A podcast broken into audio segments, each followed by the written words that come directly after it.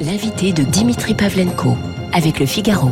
Bonjour Pascal Boniface. Bonjour Dimitri. Directeur de l'IRIS, l'Institut de Relations Internationales et Stratégiques. J'ai découvert que l'IRIS, tiens, c'était aussi une école, l'IRIS. Tout à fait, tout à fait. On a environ 600 étudiants, la moitié à distance, la moitié en présence, enfin en année normale bien sûr, et on forme des étudiants en géopolitique, métier de l'humanitaire, intelligence économique, euh, sur le niveau Master 1 et Master 2. Et on en a besoin dans, pratiquement partout maintenant. Ah oui, effectivement, la géopolitique, ça sert partout. On, c'est pas, auparavant, c'est uniquement pour les spécialistes géopolitiques. Maintenant, dans toutes les entreprises, dans toutes les administrations, vous avez besoin. D'une formation à la géopolitique. Hmm. Alors vous signez un livre, on en parlera un petit peu tout à l'heure, Le bateau ivre, ça s'appelle. C'est une fiction, c'est un roman, hein, oui. Euh, mais qui ressemble, qui a quand même des petits traits très extrêmement réalistes. Hein. On, en parlera tout à l'heure. Mais avant cela, la géopolitique justement, on a une très grosse séquence là qui s'est ouverte, euh, qui s'est ouverte pardon ce week-end avec euh, ce sommet du G7, le sommet de l'OTAN lundi. États-Unis, Union européenne hier, et puis euh, tout à l'heure, ça va se passer sur les rives du Léman, à Genève, euh, cette rencontre entre Joe Biden et Vladimir Poutine. Je posais la question tout à l'heure, Pascal Boniface, est-ce qu'il faut attendre quelque chose de cette rencontre qui va durer quand même 4-5 heures? Ça n'est pas rien. Oui, effectivement, bah, quel est le est déjà important parce que euh, c'est à Genève, c'est en terrain neutre, dans une villa symétrique où chaque délégation aura la même place. Et donc, pour Biden, c'est un peu un grand chelem. Euh, il a fait finalement, il a sauté toutes les haies de l'international. Il a montré le retour de l'Amérique et la séquence Poutine doit s'inscrire là-dedans.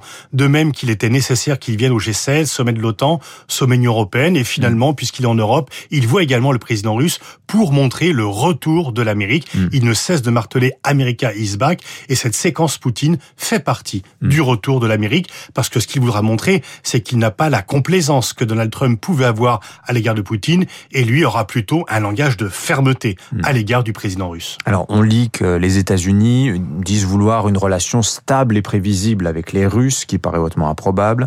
Euh, les relations diplomatiques entre les deux États sont quand même au plus bas. Euh, quel est aujourd'hui, comment vous définiriez le statut de la Russie euh, pour les États-Unis, Pascal Boniface? Alors, qu'elle soit prévisible veut dire qu'elle ne seront pas stable, parce hmm. qu'il y aura effectivement des, des coups de semonce, etc. Sauf que la Russie n'est plus le problème des États-Unis. Le problème des États-Unis, c'est la Chine. Mhm. la priorité euh, presque obsessionnelle de Biden. Et c'est le seul point d'accord qu'il avait avec Trump, c'est de dire que le problème c'est la Chine, que c'est la Chine le rival numéro un, et que c'est la Chine qui risque de dépasser mhm. les États-Unis. D'ailleurs, dans cette optique, on pourrait penser qu'il aurait été plus avisé d'essayer d'attirer la Russie dans le camp américain, un peu comme Nixon et Kissinger avaient attiré la Chine dans le camp américain pour contrer la menace soviétique à l'époque où la menace soviétique était la menace principale. Là, on pousse plutôt euh, par les sanctions, par la confrontation, et Poutine pas, bien sûr, la Russie dans les bras des Chinois, parce que le but de Biden, c'est de montrer qu'il y a d'un côté l'alliance des démocraties, l'Union européenne, l'OTAN, l'Australie, l'Inde, le Japon, et de l'axe des mm. régimes autoritaires. il n'emploie pas le terme d'axe du mal, mais on voit bien quand même qu'il y a une nouvelle summa divisio au niveau international entre les bons et les mauvais. Et donc la Russie, c'est quand même un problème mineur, mais c'est aussi toujours un problème majeur pour certains Européens. Et puis c'est quand même euh, parité nucléaire, ça compte, et euh, membre permanent du Conseil de sécurité. Donc on peut dire qu'en termes de menaces, la Russie est plus un souvenir qu'une réalité pour les États-Unis, mais elle reste toujours un acteur. Obama disait que la Russie était devenue un acteur régional.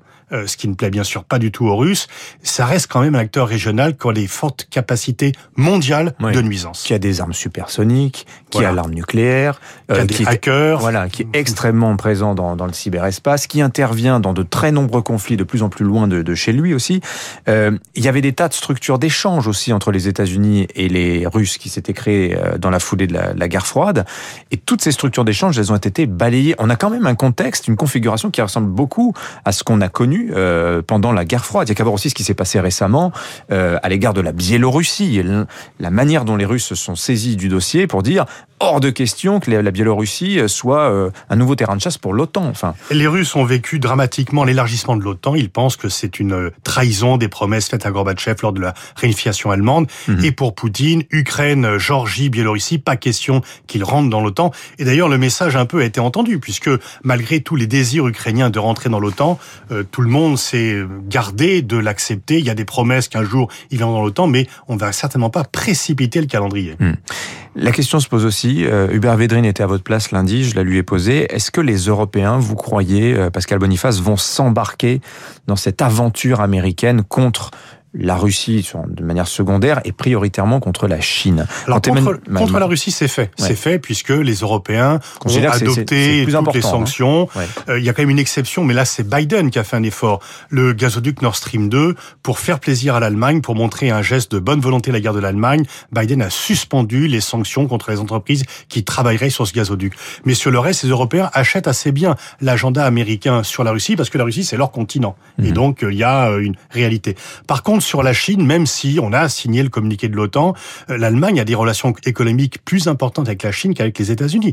Et pour beaucoup de pays européens, la Chine, c'est aussi des fois un partenaire, ou du moins euh, un partenaire commercial, même si on a des reproches sur le plan commercial à lui faire. Et donc, on peut penser que les Européens peuvent adhérer à l'agenda américain sur les droits de l'homme ou sur les pratiques commerciales déloyales, mais pas sur ce qui est la suprématie stratégique. Or, une partie de l'hostilité des États-Unis à guerre de la Chine ne viennent pas des droits de l'homme, elle vient de la bataille pour la suprématie stratégique. Ce n'est pas le combat des Européens, c'est le combat des Américains, mmh. et les Européens ne voudront pas, euh, pour la plupart d'entre eux, être embarqués dans un combat qui n'est pas le leur. D'ailleurs, pour dire à quel point c'est une priorité des États-Unis, ils sont en train de créer un, un secrétariat d'État adjoint pour l'Asie de l'Est. C'est un département aujourd'hui euh, complet euh, de l'administration américaine. Un petit peu de football, Pascal Boniface, parce que je sais que vous avez tous adoré ça, vous y avez consacré plusieurs livres. C'est vraiment de la géopolitique, on le voit à l'œuvre à l'euro. Alors j'ai relevé quelques-unes des rencontres à venir. Alors il y a, y, a, y a cette possible confrontation entre l'Ukraine et la Russie. Alors ça, ça va être très chaud. Il y a un derby britannique intéressant vendredi, Angleterre-Écosse.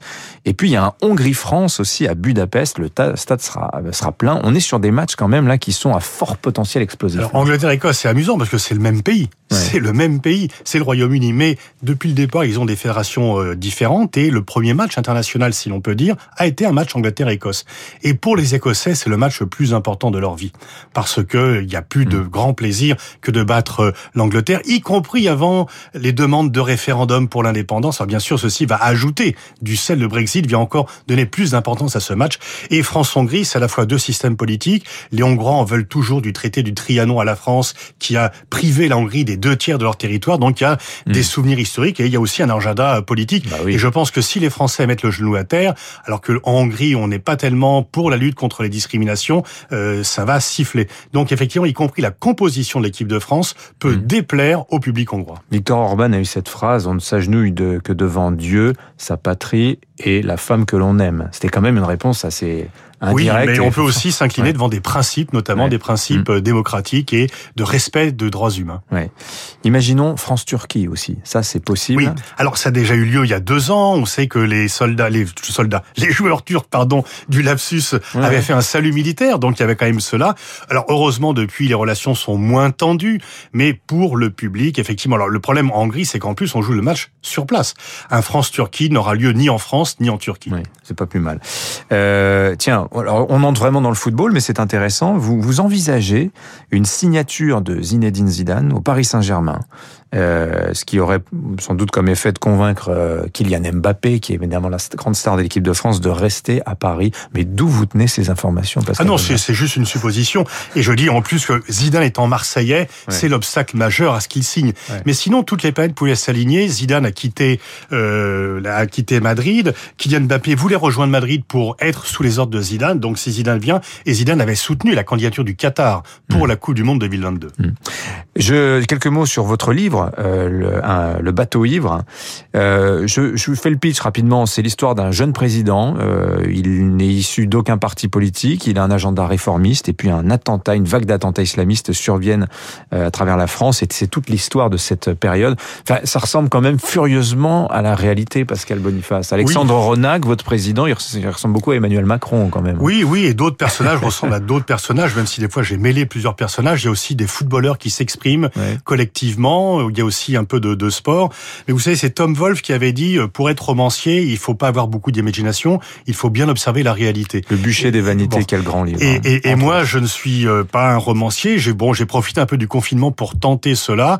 Euh, bah, J'attends avec impatience la réaction du public pour savoir s'ils mm. vont à la fois être saisis d'horreur par l'enchaînement des événements ou s'amuser euh, sur la description de quelques mm. personnages. Les géopoliticiens font-ils de bons romanciers, Pascal Boniface? Ça, j'en suis pas sûr. C'est peut-être un, enfin, un roman unique. En tous les cas, je me suis bien amusé à le faire et j'espère que les lecteurs le feront également en le lisant.